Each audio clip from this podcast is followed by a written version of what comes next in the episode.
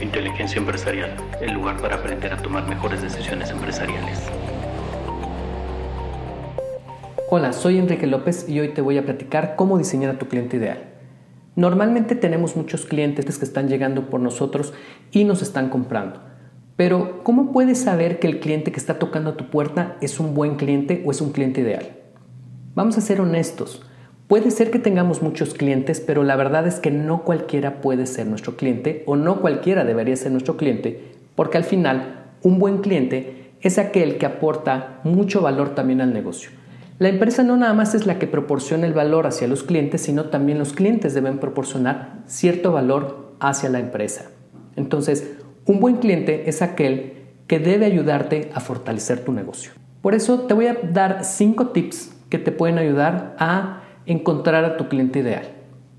Número uno, desde el principio debes diseñar a tu cliente ideal.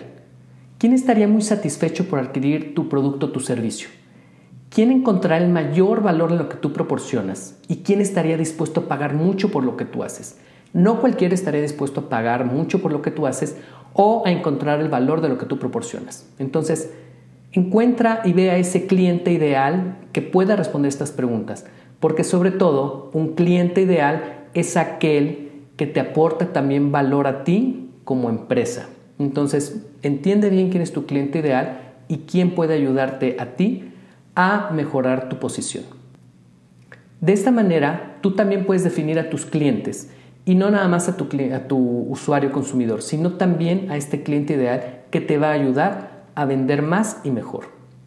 Número dos, debes saber cómo comunicarte con él. Si realmente entiendes a ese cliente, entonces sabes cómo comunicarte, cómo se viste, cómo habla, cómo piensa, cuáles son sus sueños, cuáles son sus eh, ambiciones, cuáles son sus necesidades, cuáles son sus miedos. Tu cliente ideal debe ser esa persona a la cual tú estarías dispuesto a invitarlo a tu casa, sentarlo en la mesa de la cocina junto con tu familia y tú sentirte muy halagado de tenerlo ahí. Debes saber y entenderlo perfectamente y poder ayudarlo en resolver el problema que tenga. Número 3. Tu cliente debe proporcionarte valor como empresa.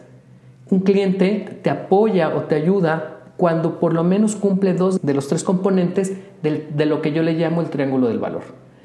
Este triángulo te va a ayudar a clasificar a tus clientes y las tres dimensiones son 1. Valor económico. Esto es la posibilidad del cliente de pagarte bien y a tiempo.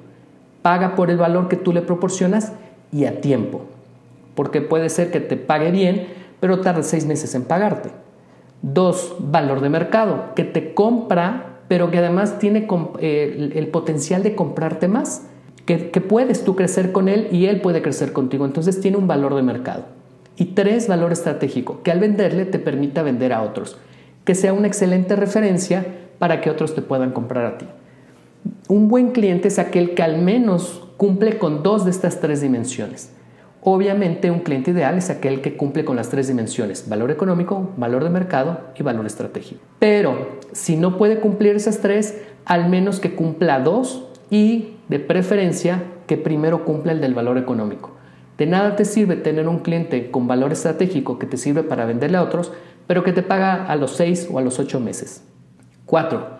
Tu cliente ideal te debe motivar a ser mejor y retarte para que tú te esfuerces. Como es tu cliente ideal, debe ser ese cliente que te sientas muy bien y muy especial y muy motivado porque lo estás atendiendo, porque te está comprando. No es el cliente actual que tienes, sino el que siempre has querido atender o es el que siempre has querido eh, tener como cliente. Entonces, define claramente a quién le das toda tu atención y todo lo que es tu dedicación y valor. El máximo valor posible para tu mejor cliente. Yo no digo que no atiendas a los otros clientes, pero siempre enfócate más en tu cliente ideal para que tú puedas proporcionar el mejor valor para ellos. Número 5. Tu cliente es cambiante y también es necesario que reevalúes y rediseñes a tu cliente ideal. Porque tú sabes que los clientes cambian con el tiempo, tú también tienes que cambiar y rediseñar o replantear quién quieres que sea tu cliente ideal. Puede ser que hace dos años tuvieras un cliente ideal, hoy en día ya lo atiendes y entonces necesitas eh, subir tus, tus estándares y buscar un nuevo cliente. Entonces, puedes tener otro tipo de clientes que no cumplan con el nuevo criterio y está bien que los atiendas, sin embargo, siempre trata de enfocarte a esos clientes que te proporcionan más valor. No nada más valor económico, sino también valor de mercado y valor estratégico. Ya sea para que puedas tú alcanzarlos, atenderlos o retenerlos.